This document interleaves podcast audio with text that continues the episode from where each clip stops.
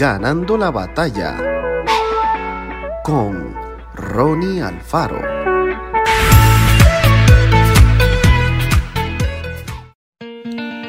La alarma sonó en medio de la noche y los vecinos de la fábrica se despertaron sobresaltados. Aquel sonido era insoportable, nadie podía dormir.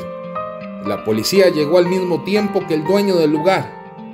Cuando lograron entrar hallaron todo desparramado. Había papeles en el piso, los cajones de los escritorios estaban abiertos y las puertas de las oficinas habían sido forzadas. Al parecer, la alarma se activó cuando unos intrusos rompieron un ventanal y entonces, cuando comenzó a sonar, huyeron antes de que los atraparan. En la vida pasa algo similar. Hay situaciones, palabras y actitudes que sirven como alarmas para indicarnos que algo no anda bien. Puede ser el consejo de nuestros padres, puede ser el consejo de nuestra esposa o esposo, el reproche de un amigo, nuestra propia conciencia, un versículo bíblico, cierta conducta reiterada en la persona que amamos, nuestra salud, una calificación, etc.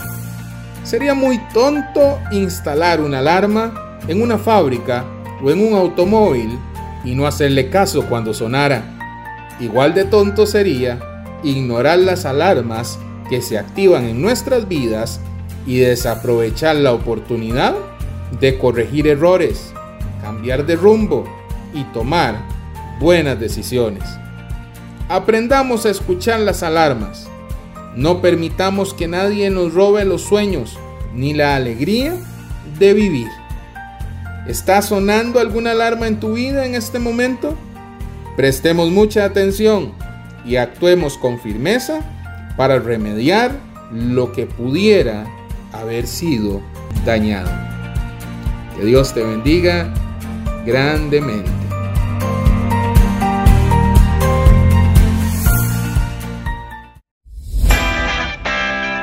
Esto fue Ganando la batalla con Ronnie Alfaro.